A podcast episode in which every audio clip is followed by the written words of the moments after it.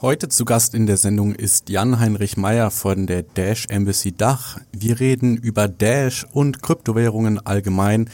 Eine kleine Warnung vorneweg. Ich hatte leider während der Aufnahme das falsche Mikrofon ausgewählt, nämlich das Mikrofon von meinem Laptop. Deswegen klinge ich in dieser Folge etwas blechern. Ich bitte das zu entschuldigen. In der nächsten Folge gelobe ich Besserung und damit wünsche ich euch viel Spaß beim Podcast. Der BTC Echo Podcast.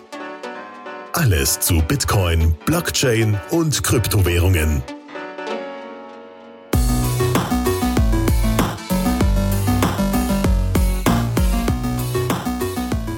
Hallo, herzlich willkommen zum BTC Echo Podcast, einer weiteren Ausgabe.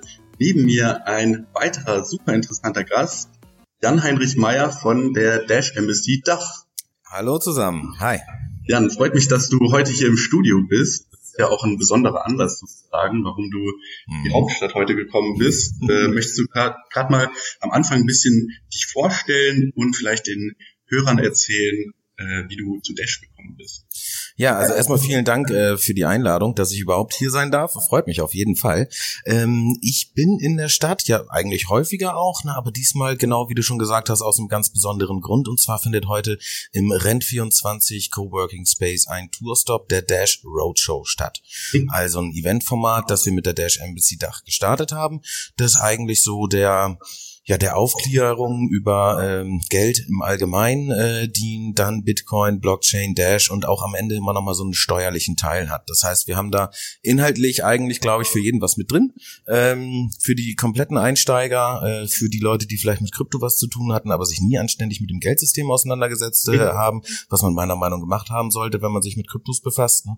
Ähm, ja, und spätestens, also selbst für die, für die Vollprofis, die sich komplett auskennen und sich in den ersten Teilen vielleicht ein bisschen langweilen, kommt dann am Ende immer in diesen Steuerteil äh, nochmal die, äh, die Hirnschelle, ähm, wo, wo dann also auch der Letzte aussteigt irgendwie oder auf jeden Fall was Neues erfährt. Ne? Das ist äh, immer abgefahren.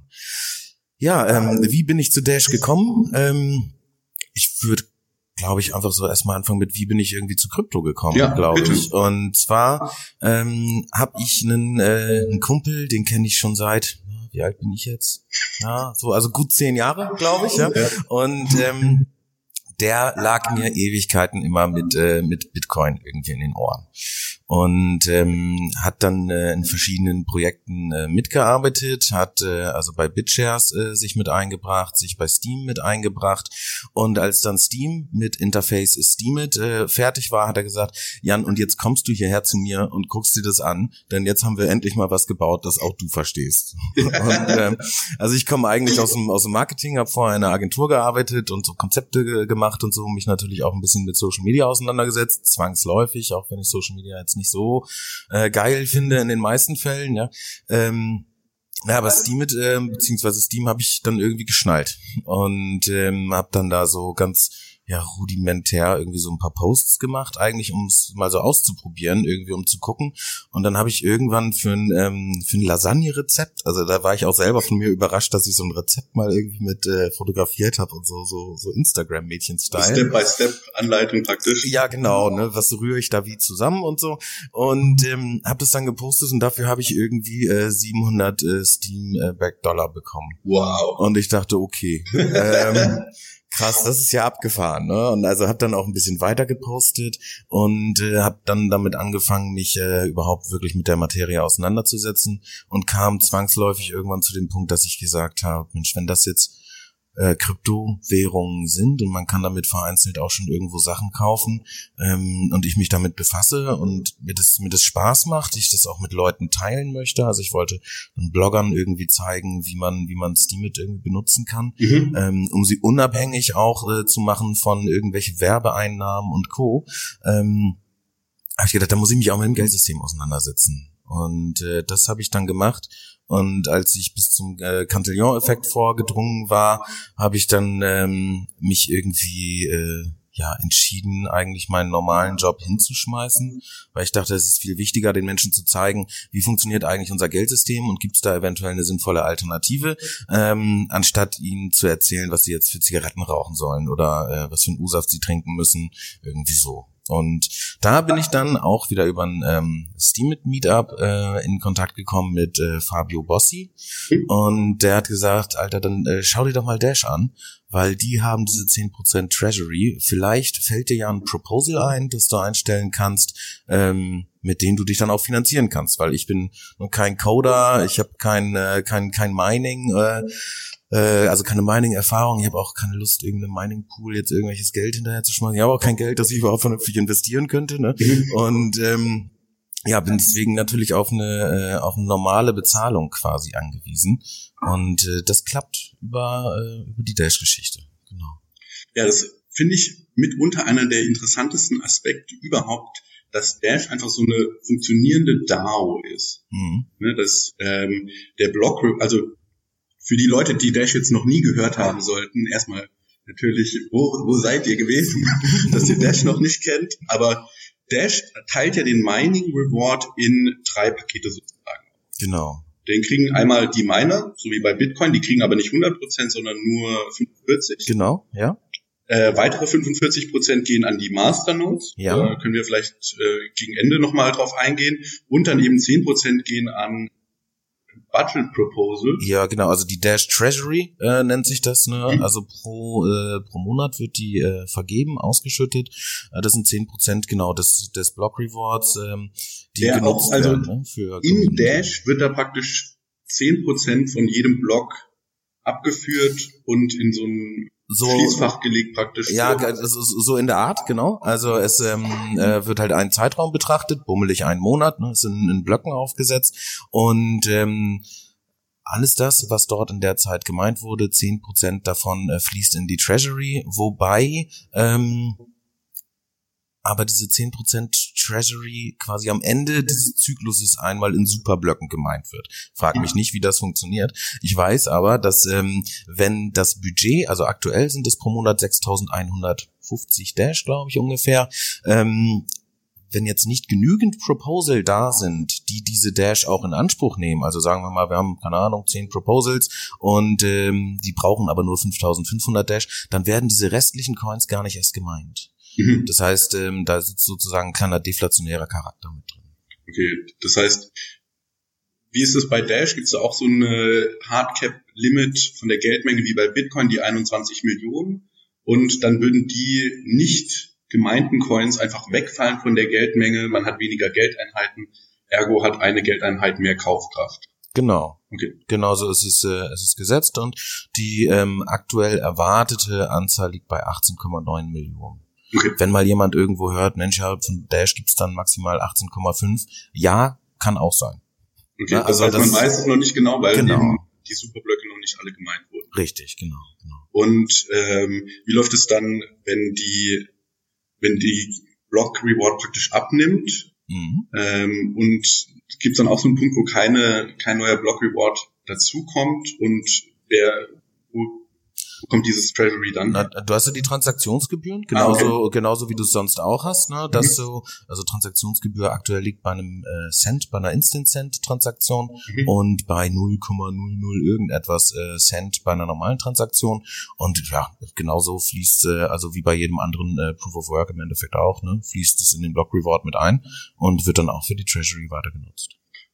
Cool. Und dann hast du dich also, hast dir das angeschaut und hast dir gedacht, hey, ich kann ja meine Skills, die ich als Marketer schon sonst in meinem Leben gesammelt habe, ja auch, sag ich mal, zu Geld machen oder in die Community einbringen. Mhm. Wie war dann so der, der weitere Schritt? Wie ist es zum ersten Proposal gekommen? Also das erste Proposal, das ich äh, gemacht habe, war mit Fabio zusammen, mhm. beziehungsweise es hat, äh, hat Fabio damals eingestellt. Das war eine Veranstaltung organisiert von Drescher und C. Das ähm, ja, so eine Investmentkiste gewesen. Ne? Da saßen dann irgendwelche Investmentleute und äh, die hatten den Fabio gefragt, ob er nicht mal was zum Thema Kryptowährung sagen kann. Das hat er auch gemacht. Ich bin dann mit hingefahren und ähm, ein kleines Rollup hingestellt, ne, Infomaterialien aufbereitet und so weiter. Und das ist das erste Ding gewesen. Und nun muss ich sagen, dass mich diese ganze Investmentkiste nicht so wirklich abholt. Das ist nicht so, nicht so meine Baustelle, ist nicht mein Hintergrund. Ne? Und ähm, dann habe ich aber Ende 2017, also ich glaube ab September, meine äh, ersten eigenen Proposals eingestellt. Und das waren dann auch alles erstmal Veranstaltungen, also ne, mit dem Sponsoring dorthin, ein Speaker-Slot und ähm, ja so ein bisschen was drumherum, ein kleiner Stand oder so. Ne? Also da äh, war beispielsweise die Euro Finance Week mit dabei. Das war ähm, so meine erste große Veranstaltung, auf der ich auch selber gesprochen habe, also voller Saal und vormittags äh, sprach jemand von der EZB, Namen habe ich wieder vergessen und nachmittags habe ich dann gesprochen und ähm, ja, das erste, was ich eigentlich gesagt habe, war, Mensch, äh, Kryptowährungen und da sitzt, äh, sitzt viel Gewinn drin und so. Ne? Und äh, darum geht's aber hier bei der ganzen Kiste gar nicht, sondern es geht eigentlich darum, dass zentralisierte Institutionen ähm, ja einfach Geld auf den Markt schmeißen, ähm, was ja zu einer Verschiebung von, von Wohlstand äh, führt. Und ja, also habe eigentlich mich als erstes dort hingestellt und gesagt, ja, schön, dass ich hier sein darf, aber also Euro und Co. Ich weiß nicht so genau, ob das der der Weg ja. ist. Ich habe hier eine Alternative und da haben auch sehr viele Leute wirklich mit dem Kopf geschüttelt äh, im Publikum und fanden das, was ich gesagt habe, glaube ich, nicht so cool. Übrigens, äh, ganz äh, bevor ich das vergesse, muss ich eigentlich unbedingt erzählen. Ähm, ich war gestern in äh, Weltstadt mit Weida okay. äh, mal wieder. Und ähm, da war auch da waren wir auch schon zusammen ne? ja ja genau. Da waren wir auch schon. Der äh, der erste Roadshow Tour Stop war ja. das ne? Ähm, und da war gestern eine äh, Panel Diskussion irgendwie angesetzt. Und da war der ähm, Dr. Martin Diehl von der Bundesbank auch wieder mit dabei. Dann die Vertreterin der Volksbank irgendwie vor Ort dort aus mit Weida und ähm, der Arno von Horizon war auch mit da. Und da gab es halt so eine kleine Diskussionsrunde dort und es war das zweite Mal, dass ich auf diesen Herrn äh, Dr. Deal getroffen bin. Und ähm, das erste Mal war Frankfurt School of Finance und da haben wir dann natürlich diskutiert. Und der, der kommt dann natürlich immer mit Wertstabilität und so. Ne? Der Euro ist, ist gut, wir müssen äh, ja also Preisstabilität sichern und so. Und ach, das sind immer tolle Diskussionen mit dem. Und gestern habe ich ihn tatsächlich einmal kurz dazu, äh, also ich habe ihn kurz sprachlos gemacht. Das war toll. Okay. Das war äh, was? Ich weiß gar nicht mehr, was es gewesen ist. Also es geht ja dann irgendwie immer hin und her und einmal äh, schwamm er dann aber kurz. Ich glaube, der ähm, Herr Dr. Deal ist eigentlich irgendwie ein toller Typ und ich glaube, eigentlich will der ähm, will der gute Sachen für Leute oder so. Also no offense, ich freue mich immer, äh, wenn ich den treffe und ja. Ja, also ich möchte auch niemandem unterstellen, dass man da aktiv bösartig äh, versucht, äh, Macht zu zentralisieren, aber es ist halt nun mal so, äh, dass Kryptowährungen prinzipiell eigentlich gegenüberstehen zu eben Zentralbanksystemen zum Beispiel. Ja, wobei ich es halt schön finde und das ist mir auch immer wichtig, dass das bei den Leuten so ankommt, ob jetzt Roadshow oder wo auch immer, ähm, dass das so ein also böse Zungen behaupten ja irgendwie die von den Kryptowährungen, die wollen irgendwie das Bargeld abschaffen mhm. oder wollen den Euro abschaffen oder den Dollar oder wen auch immer. Und äh, mir ist irgendwie ähm, also mir ist es eigentlich egal, ob es den Euro weitergibt oder nicht. Ich fände es einfach schön, wenn die Leute eine Alternative haben und ähm, ja, selber frei entscheiden können, ne? ob sie jetzt mit, keine Ahnung, Möhren bezahlen wollen oder mit äh, Bitcoin oder mit Dash oder mit Monero oder mit Euro oder mit, äh, mit was auch immer. Ist mir relativ egal. Mir ist wichtig, dass die Leute anfangen, sich damit auseinanderzusetzen. Ja, genau. Dieses ja. Bewusstsein überhaupt mal zu schaffen, ähm, weil Geld halt, klar, wir benutzen das jeden Tag, aber in den seltensten Fällen fragt man sich, warum hat das überhaupt Wert? Ja. Und ja. Ähm, genau, ich finde auch die einfach die Alternative zu haben, mehr Wahl, mehr Wahl praktisch im Markt zu haben, ist immer besser. Ja, statt nur eine Milchmarke zu haben, hätte ich lieber gerne zehn. Ja. Auch wenn ich dann nur eine kaufe, äh, man möchte es halt gerne aus. Und auch, auch wenn es anstrengend ist im, äh, im Supermarktregal. Ne? Also ich habe neulich mal versucht, einen Joghurt zu kaufen Ach, zum Kotzen. ja, ich hab's gelassen. es gelassen, hab mir eine Banane geholt und dann, dann war okay. Ne? Aber genau, also das ist ähm, dieses Vorgeschriebene. Ne? Man darf nur dieses eine äh, Zahlungsmittel verwenden, dieses gesetzliche Zahlungsmittel. Ähm, das, ja, das finde ich irgendwie so ein bisschen, äh, kann ich auch verstehen. Ja, dass, äh, dass man sagt, so, darauf haben wir uns jetzt alle geeinigt, aber ich finde auch, dass man so einen Konsens auf andere Weise vielleicht finden kann. Mhm. Naja, also da fällt mir, da fällt mir ein, ich bin ja Anarchist und äh, ne, die Ideen vom Staat sind immer so gut, dass sich alle dran halten müssen. Ja. Weil ja. im Markt ist es halt eher so, wenn du eine so tolle Idee hast, dann wollen sie automatisch dran halten. Ja. Und, äh, ich glaube, das ist halt auch einer der großen Wertversprechen von Kryptowährungen, dass die Leute das freiwillig benutzen. Ja, Bitcoin wird niemandem aufgezwungen, trotzdem gibt's Leute, die ja. Bitcoin, Dash und so weiter benutzen. Und ich denke, das spricht auch für sich. Also man sieht das ja ganz gut ähm, so in, in Regionen, wo die gesetzlichen Währungen ähm, scheitern, sage ich mal, aus welchen Gründen auch immer. Ne? Jetzt kann man sagen, Mensch, die in Venezuela, ja, die haben ein Problem mit ihrer Währung, die haben aber auch ein ganz äh, vehementes Problem mit ihrer Wirtschaft. Also ob man denen jetzt Kryptowährungen bringt oder nicht, die brauchen was zu essen auf dem Tisch. Ja. ja. Ähm, aber dennoch ähm, ist Dash aktuell durch das, was, äh, was wir dort irgendwie machen oder was die Teams dort so machen, äh, da so die, die meist akzeptierteste Kryptowährung. Einfach weil, äh, weil da Leute rumrennen, die aufklären und helfen. Und äh, bevor dort aber Kryptowährungen Fuß gefasst haben oder auch in Argentinien davor, da hat's irgendwie den Blue Dollar oder so, ja, ähm, dass Leute angefangen haben, dann doch irgendwie eine andere Währung zu benutzen, weil sie gemerkt haben, Mensch, die funktioniert jetzt für uns besser und sich von der staatlichen Währung losgelöst haben, egal ob es dann halt äh, Richtung andere Fiat-Währung geht oder Richtung Kryptowährung. Ähm, ich glaube, wir haben hier bei uns in der Region, und da gab es gestern in der Diskussion auch so ein, so ein tolles, äh, total repräsentatives äh, Chart, dass die Leute gar nicht bereit sind, mit, äh, mit Bitcoin zu bezahlen, auch in Zukunft nicht und sowas. Ne? Und äh, ja klar, bei uns in Europa, wir haben einen ganz anderen Markt. Ne? Wir mhm. haben einen ganz anderen Need. Äh, die Leute schauen hier irgendwie auf Kryptos immer eher so, äh, durch die Investmentbrille kann ich damit irgendwie Geld machen. Und ich finde das immer so ein, ja, so, so, so, so engstirnig, ne? Fast, äh, fast, ähm, ja, irgendwie, irgendwie so beschränkt, äh, sich dann nur den Markt anzugucken, in dem man selber wohnt, während man aber äh, Güter aus der ganzen Welt irgendwie äh, ja, konsumiert, kauft, wie auch immer. Und ähm, ja, jetzt habe ich ganz schön lange geredet. Nee, aber sag mir mal ein paar Worte zu Venezuela, weil das habe ich auch schon gehört, dass Dash ja da ganz eigentlich auch mhm. vor Ort ist und äh, wie funktioniert das? Versucht man den Leuten das beizubringen? Ähm, macht man da auch so Roadshow-mäßige Events praktisch, wo man die Leute mhm. onboardet mit der Technologie oder?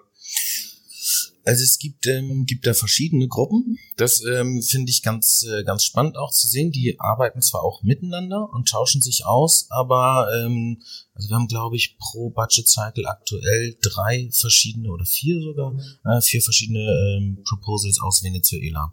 Da ist also einmal äh, Dash Merchant Venezuela heißen die glaube ich. Dann gibt's äh, Dash Help ähm, und das ist so ein Allied Communities Ding. Das heißt, ähm, ganz am Anfang, ähm, als ich äh, auf Venezuela gestoßen bin, da hatten die riesige, äh, riesige Billboards irgendwie neben der Autobahn aufgestellt für Dash. Also wirklich eine krasse Branding-Kampagne. Mhm. Und ähm, da dann auch direkt mit Telefonnummer, dass Leute eigentlich anrufen können, wenn sie ähm, ja sich über Kryptowährungen über Dash informieren wollen. Das heißt, einmal ist da so ein Support Center quasi. Ähm, macht es natürlich greifbar. Ne? Also auf einmal kannst du so eine Kryptowährung dann anrufen, ist, äh, ist glaube ich, ganz ganz gut für viele Leute, die so ein bisschen ein bisschen Starthilfe brauchen. Dieses ja. Merchant-Programm, ne, da wird dann einfach auf Händler zugegangen, äh, die dann informiert werden. Dann wird ihnen geholfen, dass sie dort äh, Dash akzeptieren können. Subways ist mit dabei. Äh, da wird an einer großen äh, großen, wie sagt man, äh, Fast-Food-Franchise-Kette auch gerade rumgegraben. Ähm, cool. Hat mit Hähnchen zu tun. Mal gucken, was draus wird. Das heißt, man kann ähm, da wirklich Essen drauf. kaufen mit. Ja, ja. Also du äh, hast in, ähm, in Venezuela, ich weiß gar nicht, wie viel es jetzt gerade sind. Ich glaube, wir haben insgesamt weltweit so rund 4000 Akzeptanzstellen mittlerweile. Also in diesem Jahr ging das echt ab. Mhm. Und ähm, die meisten davon sind aber tatsächlich in Venezuela. Also es sind mehr als 2000 dort, mhm. wo du dann tatsächlich einkaufen kannst. Genau. Wow, also ich finde, das untermalt so einfach den Use Case nochmal, weil, wie du gerade gesagt hast, wir in Europa klar, wenn wir zum Bank Bankautomaten gehen, dann kriegen wir da Geld raus und wenn wir außer ähm, man war vor ein paar Jahren in Griechenland, aber ja, genau, genau. Ja.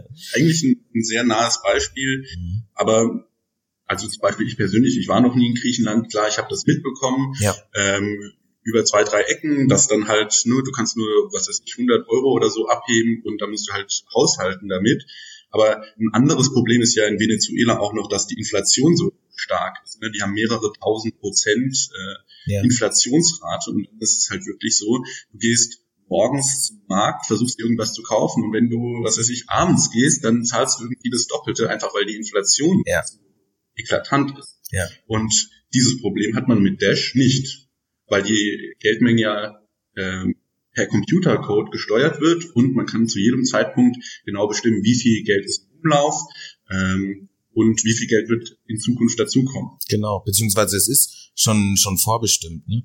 Klar, ich meine, die die äh, die Notes und Miner könnten jetzt auch sagen, Mensch, wir erhöhen von 18, irgendwas ne, auf 50 äh, Millionen Dash, hätten die aber ja nichts von. Ne? Also dann äh, kriegen sie für ihre äh, für ihre Arbeit, für ihre Dienste am Netzwerk irgendwie ja, zwar immer noch das Gleiche, aber ist dann weniger wert, weil Kaufkraftverlust durch Inflation. Ne? Ja, das ist einer, einer der Trugschlüsse, die ich auch öf äh, öfter auftreffe, dass man halt denkt, ah, mehr Einheiten heißt, ich kann mir mehr kaufen.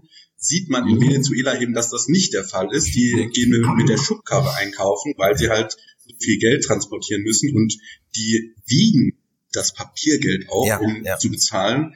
Und klar, die haben mehr Einheiten, aber davon können sie sich halt nicht mal Klopapier oder was zu essen kaufen. Ja, richtig, ja. Und das ist dann schon extrem hart. Ich habe äh, einen getroffen aus Venezuela, der hat mir so eine 100 Bolivar-Note geschenkt. Habe ich in mein Zimmer gehängt und immer wenn ich jeden Morgen aufwache, dann schaue ich da so drauf und denke mir, ach, heute bist du noch weniger wert als krass, gestern. Ja, krass. Also ja, es ist schon krass und da sieht man eben, was Kryptowährungen gerade so mhm. ähm, ja, strauchelnden Volkswirtschaften bieten können also auch, ich meine, Venezuela ist natürlich echt weit weg, ne?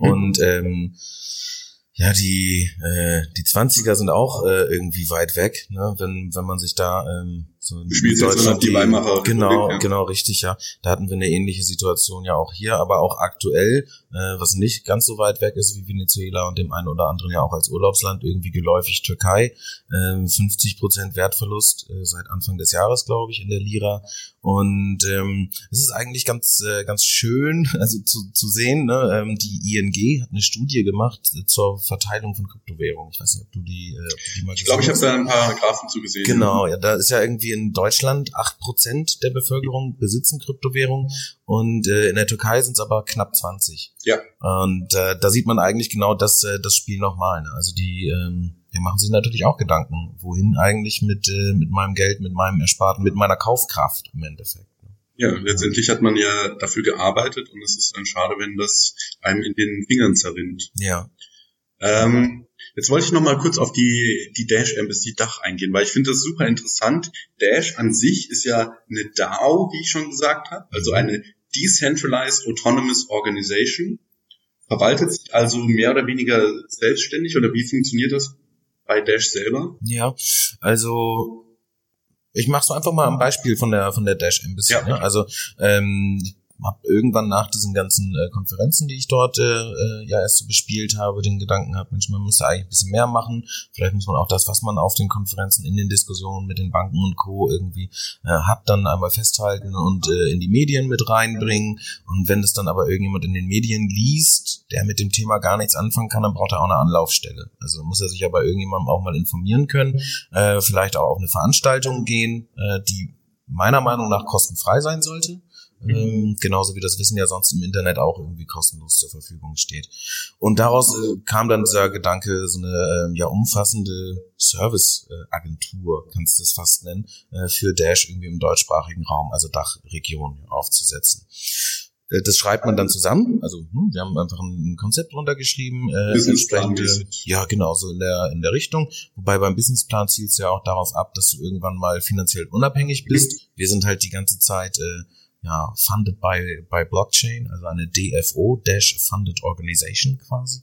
Und ähm, ja, das schreibst du auf jeden Fall zusammen, ne? setzt äh, dein Budget irgendwie daneben, setzt deine KPIs, also die Zielvorstellungen, die du so hast, ähm, äh, spielst es dann ins Netzwerk ein. Da gibt's eine äh, Website, die heißt dashcentral.org. Ist es, glaube ich, genau, .org. Werden wir auf jeden Fall in den Shownotes äh, verlinken. Okay, ja, cool. Da ähm, nun lädt man es dann irgendwie einfach hoch. Äh, wir machen immer ein kleines Video mit dazu, dass die Leute auch die Gesichter sehen und dann ähm, können die Masternodes abstimmen. Also jede Masternode äh, spiegelt eine Stimme wieder und äh, dann wird gewotet eben diesen in diesem monatlichen Zyklus und ähm, wenn genug Ja-Stimmen da sind, kriegt man entsprechend die Finanzierung und ist dann auch gleichzeitig legitimiert, ähm, für das Netzwerk zu sprechen vereinfacht sozusagen. Vielleicht für die, die es so ein bisschen genauer wissen wollen. Ähm, man braucht, muss ich wieder gucken, dass ich das richtig äh, formuliere, zehn Prozent ähm, netto Ja-Votes der Gesamtzahl aller Masternodes. Okay. Also ich glaube, aktuell gibt es 4900 Masternodes. Das bedeutet, ich brauche mindestens 490 äh, Yes-Stimmen. Okay. Wenn jetzt einer keine Ahnung, also 10 No-Stimmen reinkommen, brauche ich entsprechend 500. um diese 10% Hürde ah. zu erreichen. Und wenn es mal so sein sollte, was jetzt in den letzten Monaten tatsächlich so war, dass mehr Proposals da sind oder mehr Budget angefragt wird, als vorhanden ist, dann ähm, kriegt halt derjenige mit der mit der besten äh, Yes-No-Ratio irgendwie den Zuschlag. Also das finde ich super interessant. Dash ist praktisch der Geldgeber, mhm. aber Dash Embassy Dach ist eine ganz normale Firma nach deutschem Recht. Ne? Genau, richtig. Ja, wir haben uns als äh, äh als UG irgendwie äh, firmiert. Haben erst überlegt, ja, machen wir eine GmbH. Das ist ja im Businessbereich viel angesehener. Und äh, der äh, der Klaus, mit dem ich das zusammen gegründet habe aus Wien, ähm, und ich haben dann gesagt, nee, komm, wir machen eine UG, äh, weil es geht da ja nicht um unser Geld. Also wieso soll jetzt jeder von uns irgendwie so viel Geld da reinschmeißen, um das Ding zu gründen? Ähm, äh, in der Woche ist, ist das Konto sowieso gefüllt eigentlich durch die, durch die Dash-Finanzierung. Genau, also haben wir eine UG gebaut und bisher hatten wir noch keine Schwierigkeiten im, äh, im Business, glaube ich, weil wir eine UG sind, sondern eher, weil wir, äh, ja, weil wir Krypto sind. Ja, ja. okay. Cool, du hast jetzt gerade angesprochen, dass äh, in den letzten Monaten gab es da ein bisschen Schwierigkeiten, weil mehr Proposal da waren als, äh, als praktisch Budget, das äh, verteilt werden kann. Mhm. Ähm, wie ist es denn, wenn man dann so als Firma abhängig ist von, von jetzt so einem Budget Proposal? Habt ihr dann immer das Funding bekommen noch oder musstet ihr dann irgendwann haushalten oder? Also wir haben ähm, tatsächlich äh, sogar einen Monat übersprungen, freiwillig. Das war der Juni in diesem Jahr, weil wir einfach noch ein bisschen Kohle über hatten. Also wir haben, äh, haben weniger Geld ausgegeben, als wir, äh, als wir brauchten. Haben wir gesagt, Mensch, okay, wenn die Budgetsituation so eng ist gerade, dann ähm, überspringen wir einen Monat, damit andere äh, Projekte irgendwie finanziert werden können. Vielleicht da, also ähm, die Anzahl äh, Dash pro Monat ist ja fest. Ne? Mhm. Und wenn die Kurse aber runtergehen, dann kann man in der Fiat-Welt da draußen natürlich weniger kaufen. Ja. Das heißt also, wenn ich ein Sponsoring für eine Veranstaltung habe oder ein Bahnticket oder was auch immer es ist, das hat halt immer nur den, den Europreis dagegen. Das heißt, ja. angenommen, ich kriege pro Monat dann äh, 400 Dash oder sowas, um ähm, diese Sachen zu bezahlen, ähm, da muss ich halt runterskalieren, ne? muss meine Aktivitäten runterskalieren, einfach um meine ähm, ja, Fiat-Ausgaben dann auch den Preis des Dashs irgendwie mit, äh, mit anzugleichen. Genau. Und ähm, dadurch wurde es dann einfach ein bisschen eng, weil manche äh, Projekte nicht so wirklich runterfahren konnten und ähm, oder länger gebraucht haben. Also bei uns ging es relativ schnell. Ich habe gesagt, gut, alles klar, hier das können wir rausschneiden, das können wir abschneiden, so, no, no, no, no. Äh, machen wir es ein bisschen, ein bisschen, ein bisschen schlanker. Und wir sind jetzt sogar im Dashpreis ein bisschen runtergegangen. Und ähm, ja, das ist dann eine enge Situation und das kann natürlich auch anstrengend sein. Also ja. gerade dann, wenn irgendwie Proposal Owner anfangen, ähm, ja, andere Proposals vielleicht schlecht zu reden oder sowas, äh, um, um da dann irgendwie durchzukommen, ja. ja, um selber die Finanzierung zu haben. Das ist, äh, ist ein bisschen stressig. Ähm, ja, aber hilft im Endeffekt, glaube ich, allen auch äh, nochmal zu schauen, wie effizient arbeiten wir eigentlich gerade. Wo können wir vielleicht ein bisschen was abschneiden, wo können wir noch optimieren und ähm, es hilft auch rauszufinden, welche Proposals ähm, delivern jetzt wirklich irgendwie einen, einen Wert und welche vielleicht nicht. Ja, also ich finde, Dash äh, illustriert das recht eindrucksvoll, dass eben auch ein Open Source Projekt was dezentral läuft, trotzdem Marketing haben kann, trotzdem mhm. äh, finanziert werden kann. Mhm. Und ähm, ja, äh, Dash Embassy Dach macht's gut vor, finde ich. Und du Danke. ihr habt auch Angestellte, ne? Ja, genau. Also wir sind jetzt ähm, sechs Leute insgesamt, die Vollzeit für ähm, ja für Aufklärung und Co arbeiten. Also klar, wir machen irgendwie die, die Marketinggeschichte, sind auf Konferenzen unterwegs. Äh, wir machen diese, also ich ich sage immer eigentlich ist es so ein Education-based Marketing, weil mhm. das was wir wir rennen ja zu niemandem und sagen, Mensch, du solltest vielleicht mal Dash kaufen oder ja. so oder du solltest das jetzt ähm, verwenden, wie auch immer, sondern wir bringen eigentlich den Leuten, die noch nichts damit zu tun hatten, ähm, erstmal bei, was ist es grundlegend, äh, wieso macht es vielleicht Sinn, sich damit zu befassen. Wir gehen aber auch auf Händler zu. Also äh, haben beispielsweise einen Brief rausgeschickt an äh, Bitcoin akzeptierende Händler und gesagt, Mensch, habt ihr nicht Bock, irgendwie Dash mit reinzunehmen? Wenn ja, dann äh, lasst uns schauen, dass wir auch gemeinsam irgendwie eure Kunden ansprechen, dass die sich mit Kryptos auseinandersetzen, vielleicht Meetups in den Läden machen und so und da so ein bisschen supporten. Das heißt, wir haben auch einen Integrations-Support-Manager, wenn man das so nennen soll, keine Ahnung. Also ähm, egal, ob du nur E-Commerce oder ein Ladengeschäft hast, wir finden auf jeden Fall eine, eine Lösung für dich, wie du ähm, ja, wie du Kryptos annehmen kannst und da dann auch nicht nur Dash. Ne? Also da ist dann auch in den Tools, die wir irgendwie so anbieten und mit hochwerfen, ist eigentlich in der Regel irgendwie alles mit dabei. Also die, die wichtig, also Bitcoin auf jeden Fall eigentlich immer. Und ähm, ich glaube, es macht auch stand jetzt keinen Sinn, da jetzt überall irgendwie nur Dash äh, reinzudrücken, denn auch da wieder ganz klar der Gedanke, ne, die Leute sollen irgendwie selber entscheiden was sie, was sie dann da haben wollen.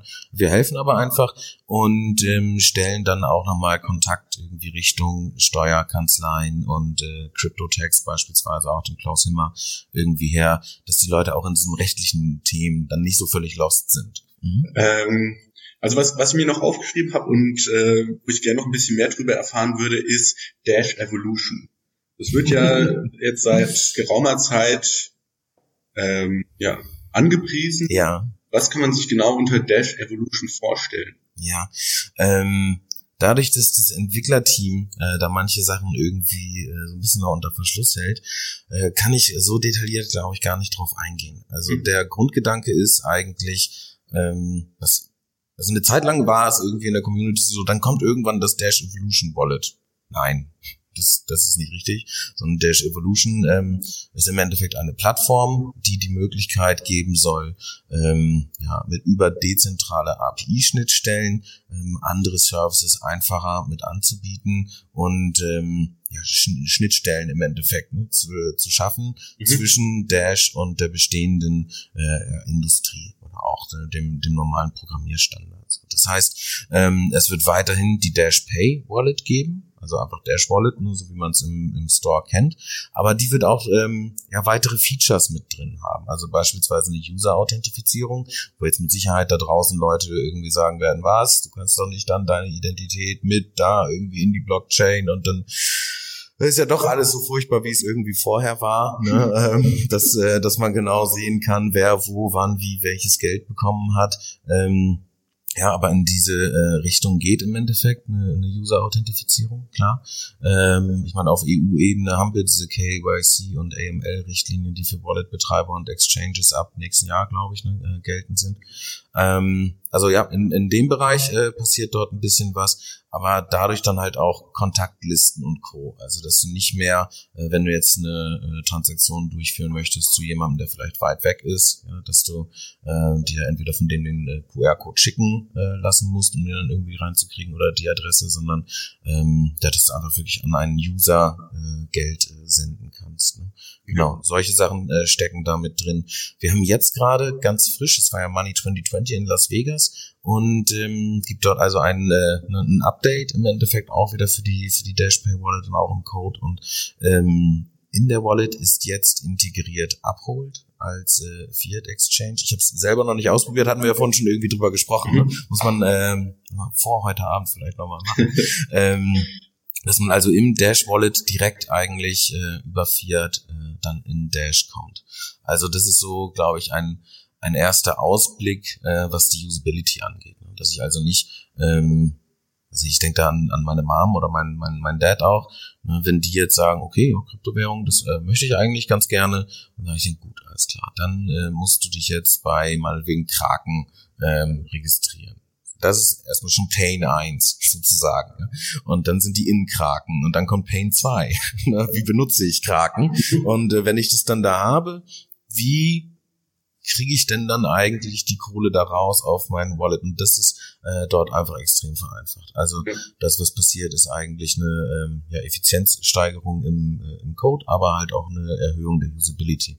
Das ist es, worauf ähm, woraus am Ende hinausläuft. Aber ähm, ich denke, wir werden da Anfang nächsten Jahres mehr sehen. Da wird da seit Ewigkeiten schon dran gearbeitet und ganz viele Leute lachen drüber und sagen, oh, wann wird dieses Dash Evolution fertig? Ja, ja, im Herbst. Ne?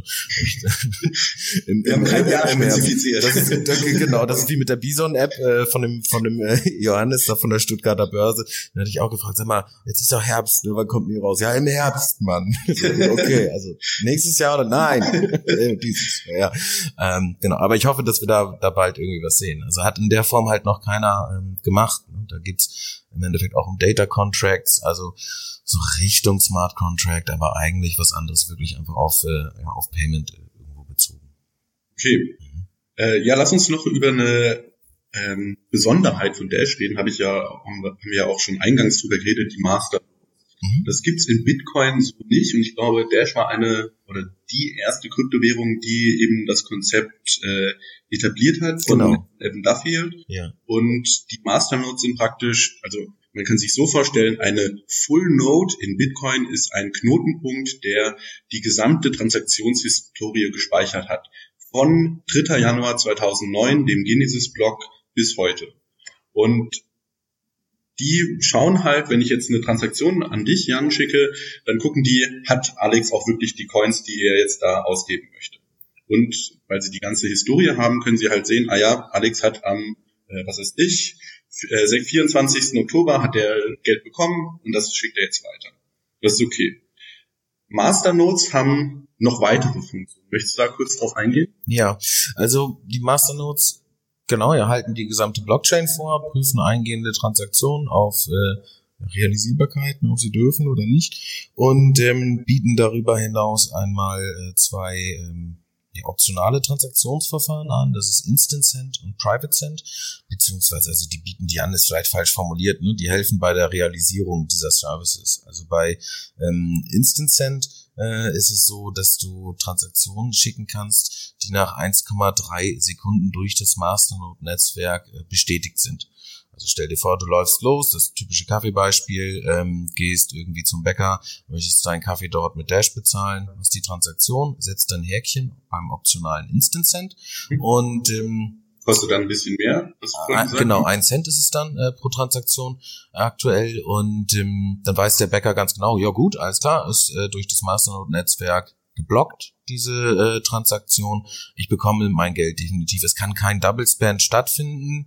Ähm, auch wenn der wenn der Block noch nicht äh, ja, noch nicht durch ist im Endeffekt, in dem die Transaktion sitzt, ähm, ist also eigentlich die die POS-Lösung, Point of Sale Lösung von Dash. Funktioniert folgendermaßen: Du hast ähm, ne, eine Instant Transaktion, schickst die raus und ähm, dann wird für deine Transaktion ein Quorum von zehn Masternodes einberufen und die blocken dann äh, die die Transaktion, bevor sie reingeschrieben und sagen, ja, wir garantieren, diese Transaktion geht durch. Und das passiert für jede Transaktion, äh, ja, also jede Instant-Transaktion immer einmal neu.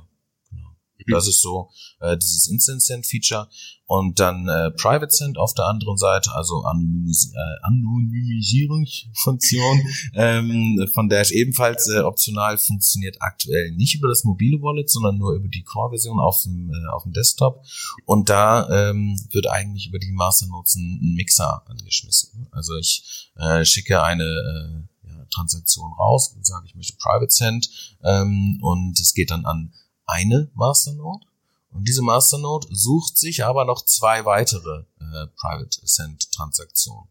Holt zusammen, mischt das Ding durch und äh, gibt dir dann den Betrag wieder zurück, den du dann äh, weiter versenden kannst. Also du kannst auch sagen, gut, ich mache jetzt hier, ich mische schon mal und der setzt dann aber eine Instant-Transaktion hinterher oder sowas. Ne? Mhm. Funktioniert. Ähm, das funktioniert ähm, bis zu acht Runden. Also kannst selber einstellen, gut, äh, wie wichtig ist mir die Privacy jetzt? Bei einer Mischrunde, okay, kann man vielleicht, ne, dadurch, dass noch zwei andere Akteure mit dabei sind, irgendwie zurechtfummeln, wo kamen die Coins dann irgendwie her. Ähm, hat aber, glaube ich, bis dato auch noch keiner richtig auseinandernehmen äh, können. Und wenn du aber acht Runden gedreht hast, dann ähm, ist davon auszugehen, dass der ganze Kram so vermischt ist, dass es keiner mehr äh, mehr rausfinden kann. Es ist ein Preisgeld auch ausgestellt tatsächlich. Also für mhm. denjenigen oder das Team, die Einzelperson, wie auch immer, ähm, der oder die diese dieses Verfahren äh, knacken können und sagen, gut, es wurde achtmal gemixt und äh, wir wissen jetzt ganz genau, wer hat hier wem im Netzwerk Geld geschickt, ähm, der kriegt dafür eine Belohnung. Ich weiß gar nicht, wie hoch die ist, ähm, aber ich glaube, für einen halben Lambo reicht's oder so. cool. Und äh, Masternode kann jetzt nicht jeder werden, sondern genau, ja. Ähm, also Masternode, klar, du brauchst einmal die entsprechende Software, äh, auch ein bisschen Hardware, wobei man auch da sagen muss, ähm, der Gedanke ist ja, ne, die Masternodes werden incentiviert für ihren Job mit 45 Prozent des Block Rewards, damit wir ein ähm, On-Chain-Scaling durchführen können. Mhm. Also anders als jetzt der, der Ansatz beim, beim normalen, nenne ich mal, äh, Bitcoin irgendwie mit Segwit und Lightning Network, ist der Gedanke halt bei Dash On-Chain zu skalieren.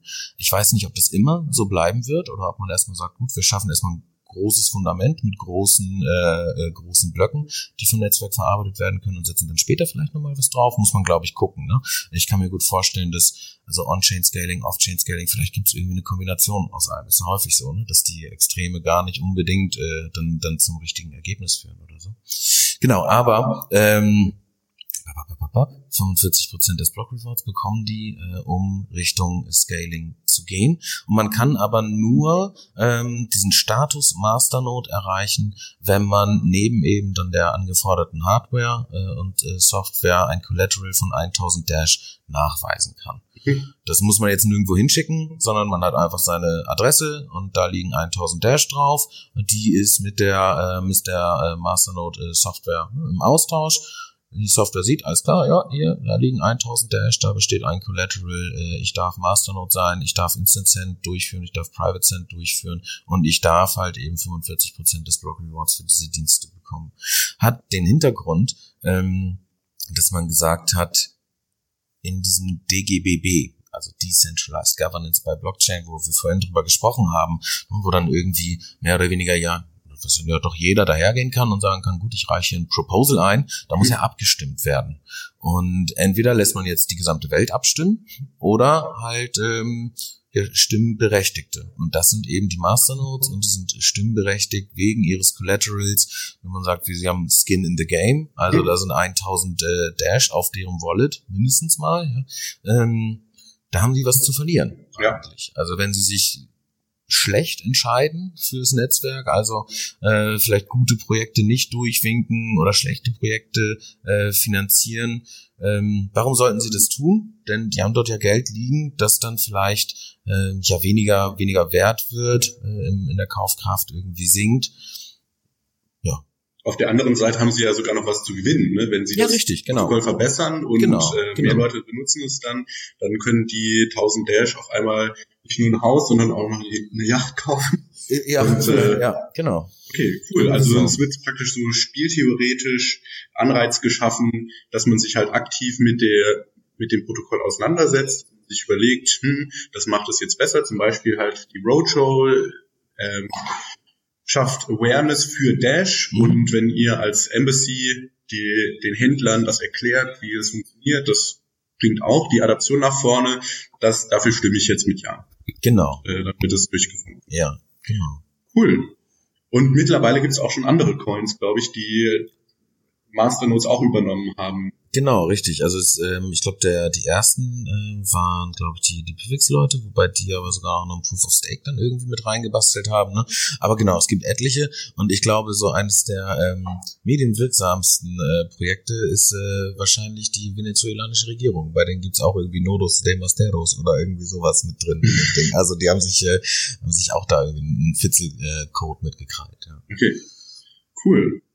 Ähm, ja, lass uns noch ein bisschen über die, die Roadshow sprechen. Mhm. Du, ne, wir waren zusammen in Mittweida, das war der erste Termin, dann war ich in Hamburg noch dabei, heute mhm. ist Berlin dran. Ähm, wie war bis jetzt die Resonanz von den Leuten? Was waren so deine Learnings? Ähm, also ähm, Resonanz war eigentlich irgendwie meistens äh, positiv, fand ich. Wir hatten ja dann noch die Bosch Connectory in Stuttgart. Hm. Äh, da waren ganz gut Leute da. Und jetzt das Event vor Berlin war in äh, Schleswig. Ist ja eigentlich, also warum sollte man nach Schleswig fahren? Kannst ja direkt nach mit weiter eigentlich, ne? Aber ähm, da haben wir mit der IHK äh, das zusammen aufgesetzt und die IHK hat halt ihren Verteiler angeschmissen und Leute eingeladen. Da waren tatsächlich 90 äh, Vertreter dort aus der regionalen Wirtschaft. Also es war bis jetzt das größte Publikum, das wir hatten und ähm, halt alles irgendwelche Business-Menschen. Äh, und ähm, also das Feedback ist, am Anfang immer in diesem Geldteil, dass ähm, ja, manche Leute sind einfach super skeptisch und haben das Gefühl, man, man will den irgendeine Verschwörungstheorie irgendwie unterjubeln, habe ich das mhm. Gefühl. Und da ähm, sieht man ganz gut, wie wenig die Leute sich eigentlich mit dem äh, Geldsystem auseinandersetzen. Also hatten wir ja vorhin schon, ne, alle nehmen es irgendwie so, so Gott gegeben an. Woher kommt das Geld? Ja, von meinem Arbeitgeber. Deswegen heißt äh, es ja auch Fiat-Geld, weil Fiat auf Lateinisch heißt es werde. Ja. Wenn Gott sagt Fiat Lux, dann wird es Licht. Ja, ganz genau. Und wenn man ja. sagt Fiat Geld, dann wird es Geld. Richtig, ja.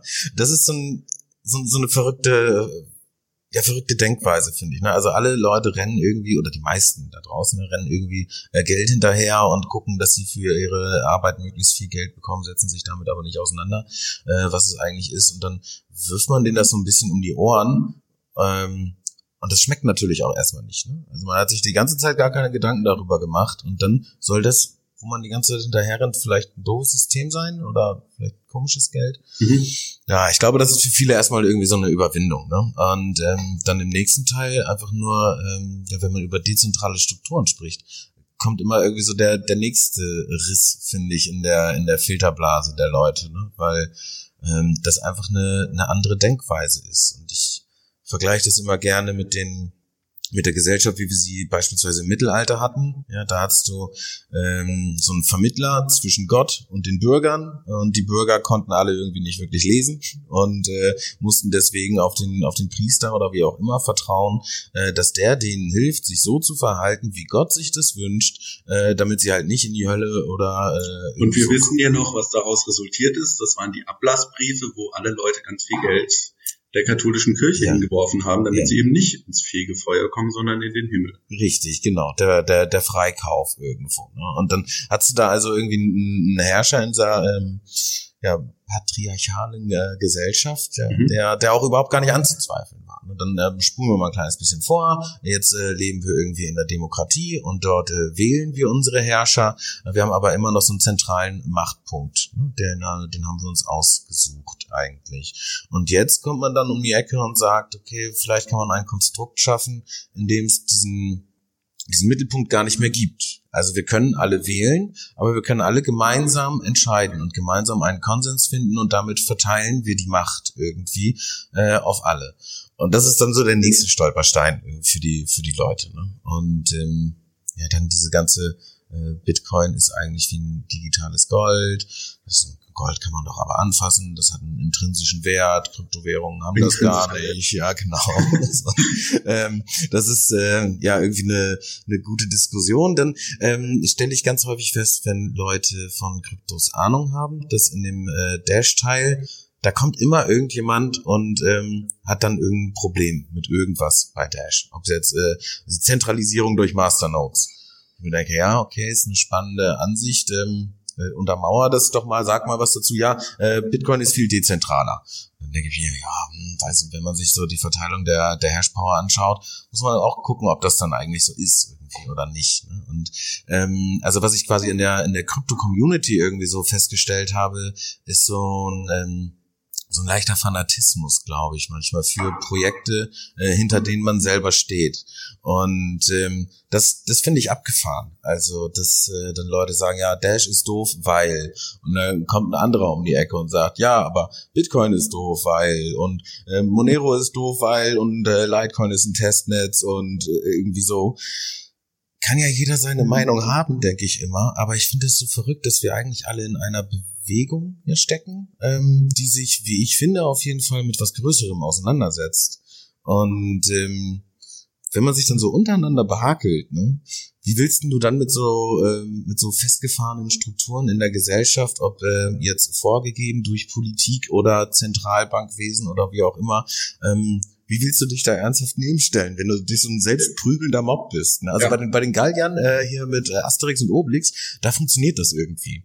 Ne? Das ist immer, wenn die irgendwie ins Bild kommen, sieht man einfach nur so einen wilden Tumult und so. Und ich weiß aber nicht, ob es dem Crypto-Space irgendwie hilft, äh, wenn es so ein wilder äh, Tumult ist, der sich halt ja auf ähm, auf einer enormen hohen äh, Machtebene irgendwo mit äh, mit einbringen will. Ne? Also das ist das, was ich bei dem äh, bei dem Dash-Teil ähm, dann häufig irgendwie sehe, dass man sagt, ja, nee, aber ähm, äh, Lightning ist der einzige Weg oder nein, äh, On-Chain-Scaling ist der einzige Weg und ich denke immer, dass es total wichtig ist, gerade in diesem neuen ähm, Feld auch den Kopf offen zu behalten ne? und mhm. zu sagen, okay, komm, wir, wir erforschen hier gemeinsam gerade irgendwie etwas, da wird was Neues gebaut und äh, immer wenn was Neues gemacht wird, kann es auch sein, dass man sich auf die Nase legt, dass irgendwas dann ja nicht so funktioniert, wie man vielleicht vorher gedacht hat und dass man nochmal umdenken muss. Und ähm, ich höre super gerne den, den ähm, Honigdachs-Podcast. Äh, Einer von denen hatte das gesagt, ich weiß nicht mehr, wer es gewesen ist. Ähm, da hat dann einer Bitcoin verstanden und ähm, dann kommt jetzt Lightning. Oh, und das wird halt wieder total anstrengend, das dann noch alles zu verstehen. Dann bleibe ich doch lieber beim, beim normalen Bitcoin. und ähm, also das, die Aussage dort im, im äh, Podcast fand ich total super, dass man ja. sich so diese, dieses äh, kindliche äh, Gedankengut eigentlich irgendwie oder diese Herangehensweise behält, dass man schaut, okay, ich muss immer irgendwie weiter forschen. Deswegen finde ich es immer schade, wenn sich irgendwelche Lager bilden, wo dann einer sagt, nein, aber ich will nur das hier oder ich will nur das ja. hier oder Dash ist, äh, ist doof, weil die haben Marketingbudget, kann gar nicht äh, dezentral organisiert sein. Ja, pff, nö, weiß nicht. Ne? Ja, mir, mir ist da gerade noch was eingefallen. Äh, das Tolle beim Crypto Space ist ja, der Code ist Open Source und man kann den einfach copy-pasten und ich verändere drei Parameter und ja, genau. ich Litecoin. Ja. Und man kann halt parallel fahren. Ja, wir können schauen, ob Second Layer Technologie funktioniert mit Lightning. Wir können genauso schauen, ob On-Chain Scaling funktioniert mit Bitcoin Cash. Ja. Und man muss sich da nicht in ein Lager begeben, um und sich genau. dann äh, abschotten und sagen, aber nur ich habe die Weisheit Löffeln gefressen, weil ja. eventuell äh, ist noch nicht alle Informationen ähm, zugänglich und man muss noch neue Erkenntnisse finden. Ja, genau. Irgendjemand kommt vielleicht um die Ecke mit einem äh, mit einem nochmal neuen Ansatz ja. und alle denken sich, oh, das ist ja so genial, natürlich. Ja. ja. Aber bis dahin sagen erstmal alle nein. Und das, das finde ich irgendwie komisch. Ja. Das andere, was, was ich ganz interessant fand, dass du es angesprochen hast mit den Galliern, ähm, da kommt mir immer diese eine Podcast-Folge von Dan Carlin in den Kopf. Ich weiß nicht, ob du Dan Carlin kennst. Nicht. Der macht einen super, super, super Podcast, der heißt Hardcore History und da die Folgen gehen drei bis vier Stunden lang und der beschäftigt sich intensiv mit irgendwelchen Themen. Und da gibt es eben eine Folge zum keltischen Holocaust. Und ein großes Problem der, der Gallier war tatsächlich die Dezentralität. Die waren alle in ihren eigenen Stämmen und das römische Heer war komplett zentralisiert. Da gab es mhm. Caesar und der hat gesagt, der stand auf dem Hügel und ihr greift jetzt so an und ihr greift jetzt so an. Und mhm. ähm, bei Entscheidungsfällungen ist es halt super effizient zentral zu haben. Du hast eine Person, schlimmstenfalls ein Diktator, aber der kann halt sagen, so wird's gemacht und alle halten mhm. sich dran. Während, wohingegen bei dezentral müssen die Leute sich halt einigen und es die, man splittet sich halt eher ab. Ja, die, die ähm, größte Hürde ist da, glaube ich, einfach, oder die größte Schwierigkeit, die man äh, auch innerhalb eines, äh, eines Projektes, also bei Dash beispielsweise nehmen muss, einfach die Kommunikation. Ne? Mhm. Also es gibt ja, ähm, gibt ja nicht nur uns, die irgendwie auf der Welt etwas, äh, etwas machen und Leuten was beibringen. Dash Core ähm, macht nicht nur Code, sondern die machen auch PR-Arbeit beispielsweise. Dann gibt's die Dash Force News, Spitzenseite, wenn man irgendwas über Dash erfahren möchte. Das sind drei bis vier Artikel irgendwie pro Tag. Ähm, teilweise auch ganz schön early, aber ähm, ja, äh, da ist auf jeden Fall viel, viel Output und die machen dann auch PR. Und wir machen auch PR. Das heißt, wir haben schon mal drei Teams, die eigentlich so Öffentlichkeitsarbeitsgeschichten machen. Und das sind dann also auch drei Agenturen manchmal, ne, je nachdem, was es für eine Mitteilung ist, irgendwie beschäftigt. Und jedes Team hat eine Zeit lang dann auch die eigenen Pressemitteilungen geschrieben das ist natürlich wahnsinnig ineffizient. Mhm. Ne? So dass wir jetzt neulich uns zusammengesetzt haben und gesagt haben, okay, ich glaube, wir, wir, machen einfach nur mal eine gemeinsame Gruppe im, äh, im, im Discord und ähm, da tauschen wir uns jetzt über PR-Themen aus, so dass wir alle gemeinsam mit einer Botschaft rausgehen können und jeder bringt seine News ein und ähm, jeder teilt halt auch die News von einem anderen anständig getimed, so dass es irgendwie ähm, ja, Sinn macht. Ne? Und wenn man das ähm, halt aber nicht tut, auch in Sachen Business Development oder was auch immer, äh, oder auch beim, beim Coden irgendwie, das, da ist es vielleicht noch, noch einfacher zu sehen. Ne? Der eine äh, arbeitet an einer Lösung fürs Wallet, der andere auch, aber die reden nicht miteinander, ja. dann ist es eine Katastrophe. Ja. Ne? Dann kommt man nicht voran. Und das ist, glaube ich, ja, hätten, hätten die Geier vielleicht einfach nochmal ein anständiges CB-Funkgerät gehabt, ne? Wäre denen vielleicht geholfen gewesen. Genau den Gedanken hatte ich gerade. Den Vorteil, den wir jetzt sozusagen als Menschheit gegenüber den Geiern haben, ist, wir haben das Internet und wir können uns alle global miteinander vernetzen. Ja. Und ähm, die geografische Position spielt eigentlich gar keine wirkliche Rolle mehr. Das ist krass, krass ne? wenn man das mal so auf den, also diesen gesellschaftlichen Impact sieht mit der globalen ja. Vernetzung und der Dezent, also so wie du es gerade gesagt hast, ne, da krieg ich schon wieder Gänsehaut. Ja. das ist geil. Okay, super. Dann äh, nähern wir uns dem Ende. Ähm, ja, du hast gerade einige Anlaufstellen von Dash gesagt. Möchtest du noch ein paar Plugs machen, vielleicht ein paar Roadshow-Termine den Leuten sagen, ähm, mhm. wo man mehr über Dash erfahren kann, wo man mehr über die Dash Embassy erfahren kann. Ich werde das natürlich dann auch alles in den Notes verlinken. Ja. Äh, genau. Also ich glaube, das ähm, einfachste ist, äh, auf der dash.org-Seite mal vorbeischauen oder äh, wenn man ein bisschen tiefer einsteigen möchte, docs.dash.org. Da äh, D-O-C-S, also ein Dokument mhm. im Endeffekt. Äh, da gibt's alles mögliche an, an Dokumentation und Co., äh, aber auch Materialien, alles an Zeug, was mhm. irgendwie so aus der Community zusammengetragen wurde. Da äh, auch unter anderem die Präsentation, die wir auf der Roadshow äh, halten. Ähm, Roadshow-Events, ich weiß gar nicht, was noch als nächstes ansteht. Wien kommt auf jeden Fall noch. Ähm, am besten einfach bei uns auf der Embassy-Seite dash-embassy.org äh, vorbeischauen für Akzeptanzstellen. Also wenn irgendjemand irgendwo mit Dash bezahlen möchte, äh, ist die beste Seite discoverdash.com. Und habe ich noch irgendwas vergessen? Ach so, ähm, wir sind ganz, ganz kurz davor, eine ähm, Übersetzung unserer Embassy-Seite auf Türkisch äh, zu veröffentlichen. Mhm. Und ich werde gemeinsam mit einem Core-Mitglied im November in die Türkei fliegen. Da ist eine, äh, Blockchain TR Summit irgendwie. Da haben wir ähm, recht viel Sprechzeit und äh, Workshopzeit, um den Leuten dort einmal Dash zu zeigen, denen auch zu zeigen, wie funktioniert äh, dieses, äh, dieses Budget-System. Und wir hoffen so ein bisschen, dass wir äh, dort Leute finden, die Lust haben, selber sich auf die Socken zu machen und ähm, da ja was Dash Embassy oder Dash Merchant Support, wie auch immer die das nennen wollen. Das ist ja das Schöne, ne? Also mhm. das, sie sollen es irgendwie selber gestalten. Wir wollen nur einmal so den, den Stein ins Rollen bringen, äh, so dass den Türken vielleicht irgendwie ein bisschen äh, geholfen ist. Okay. Da freue ich mich drauf. Das ist so für mich, glaube ich, das nächste äh, spannendste Ding. Ich war noch nie in der Türkei. Ja. Und ähm, ja, ich glaube, das wird cool. Ich freue mich drauf. Super.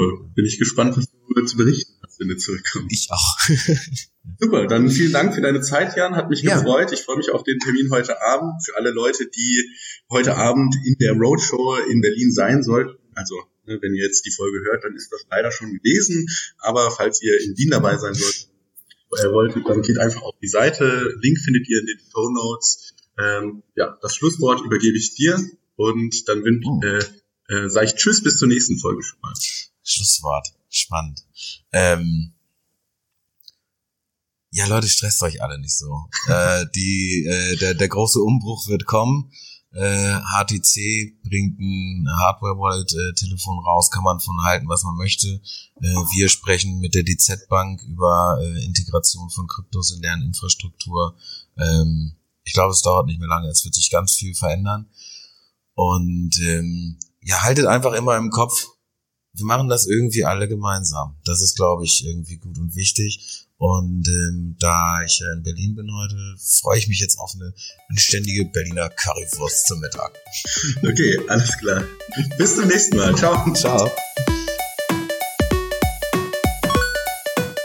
Alles, was das Kryptoherz begehrt, findest du auf btc-echo.de. Bis zum nächsten Mal.